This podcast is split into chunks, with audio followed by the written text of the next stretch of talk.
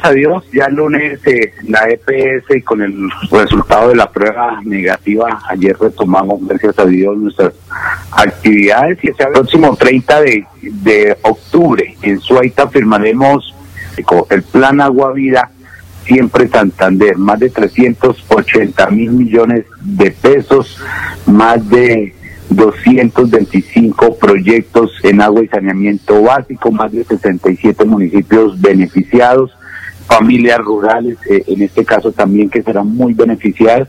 Es una de las grandes inversiones que vamos a firmar este día, el 30 de octubre en Suaita, el Plan Agua, Plan Agua Vida Santander. Y el día sábado, con el favor de Dios, el 31 estaremos en Zapatoca firmando el Pacto Funcional Siempre Santander. 1.7 eh, billones de pesos, también en conectividad subregional, en sectores eh, como salud, educación, turismo y otros sectores importantes, medio ambiente, para también más de 76 municipios se van a beneficiar, más de 127 proyectos. Señor gobernador, ¿se podría decir que prácticamente con la visita presidencial, la firma de convenios, ya se comienza a invertir esos recursos del departamento de Santander? Estamos con unas inversiones en tema de red terciaria, alrededor son de 120 mil millones de pesos. Este año comenzamos con 30 mil, con unas obras también importantes en, temas de, salud, otros proyectos de programas eh, sociales, que también a través del DPS eh, la construcción de algunos escenarios importantes eh, eh, para los municipios. se va a pavimentar la vía San Vicente, Barichara y también lo que tiene que ver con Zapatoca. Entonces le pedimos que pudiéramos lograr la pavimentación Barichara, Galán, La Fuente, Zapatoca. Se va a pavimentar Mogote, San Joaquín, que son casi más de 70 mil millones de pesos turísticos, así como queremos con el Valle de San José, con Ocamonte, con Chagalá, tenemos que ir a seguir prolongando estos corredores estratégicos y turísticos para la provincia de Guarentá y el departamento. Gobernador, se habla de agua, el acueducto de los Santos que... Vamos a construir sobre lo construido. Nosotros encontramos una situación difícil en la cual la gerente de la ESA, la, ingeniera Cristina eh, Flores, ha venido retomando este proyecto, hemos venido avanzando.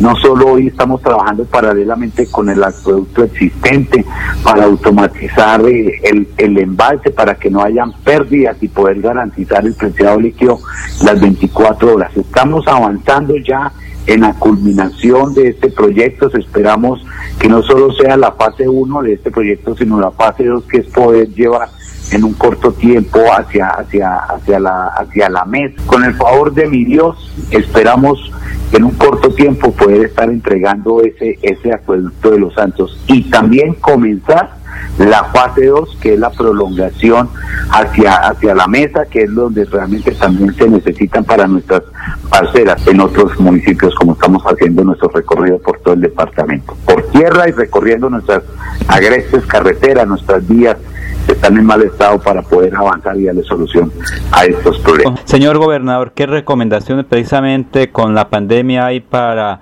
final de mes, octubre, el, el mes de los niños?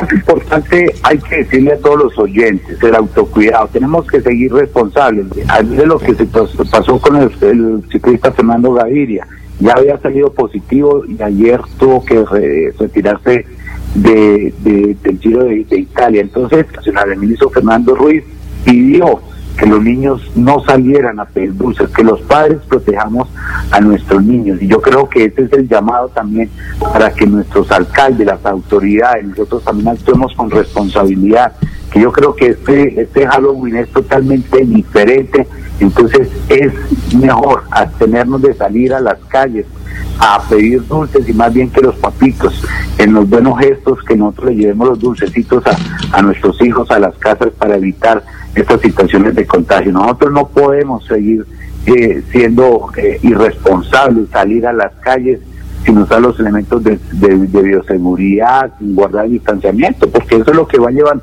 a consecuencias más graves, a consecuencias a pérdidas de, de, fallecimiento de nuestros seres queridos. Entonces, lo más importante el llamado es a que no salgamos el 31 de octubre a los padres de familia con nuestros niños a pedir dulces, que lo hagamos hoy eh, de otra manera distinta debido a la situación de que pone en riesgo la salud de nuestros niños del departamento y del país. Muchas gracias, gracias por sus oraciones, sus buenos deseos y bueno, seguimos trabajando por, por este por este bello departamento que sin duda queremos generar empleo, oportunidades, así como queremos para la provincia, queremos para el área metropolitana, Santander responde los programas y apoyo a nuestras empresas, a nuestra industria, porque queremos reactivar, que eso nos va a generar también empleo, vivienda, educación, muchos proyectos importantes que queremos generar en este en este cuatrienio. Que Dios, mi Dios me los bendiga y muchas gracias. Y no bajemos la guardia porque contra el COVID no hemos ganado la batalla. Muchas gracias.